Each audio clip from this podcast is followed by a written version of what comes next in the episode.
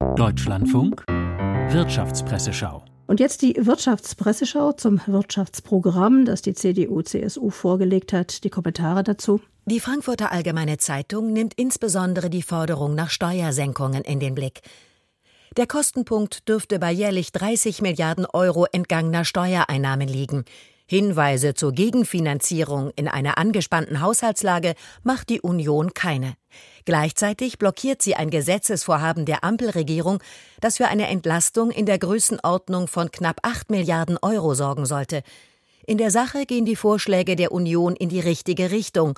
Politisch muss man das Maßnahmenbündel wohl der Rubrik Wohlfeil zuordnen.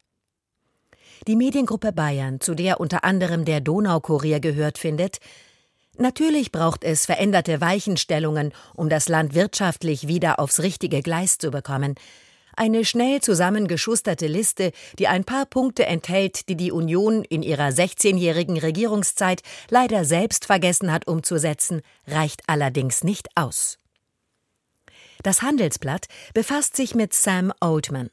Der Chef des Unternehmens hinter dem KI-Chatbot ChatGPT OpenAI will einem Medienbericht zufolge die weltweite Halbleiterproduktion umbauen. Am Anfang steht eine bizarre Zahl. Bis zu sieben Billionen Dollar soll die globale Chip-Initiative von Sam Altman umfassen. Es wäre also leicht, Altmans Überlegungen als Wahnsinn abzutun. Und es wäre falsch. Altman hat recht damit, dass Chips immer wichtiger werden. Die Liste an Akteuren, mit denen er laut Insidern gesprochen hat, ist lang. Eine Firma, ein Investor, ein Staat aus Europa ist nicht darunter. Dass der alte Kontinent selbst in diesen frühen Überlegungen keinerlei Rolle spielt, ist beschämend. Die entstehende amerikanisch-asiatische Chip-Allianz braucht Europa nicht. Umgekehrt ist das anders. Die Süddeutsche Zeitung kommentiert angesichts der anhaltenden Demonstrationen in Deutschland die wirtschaftlichen Folgen einer rechtspopulistischen Regierung am Beispiel Italiens.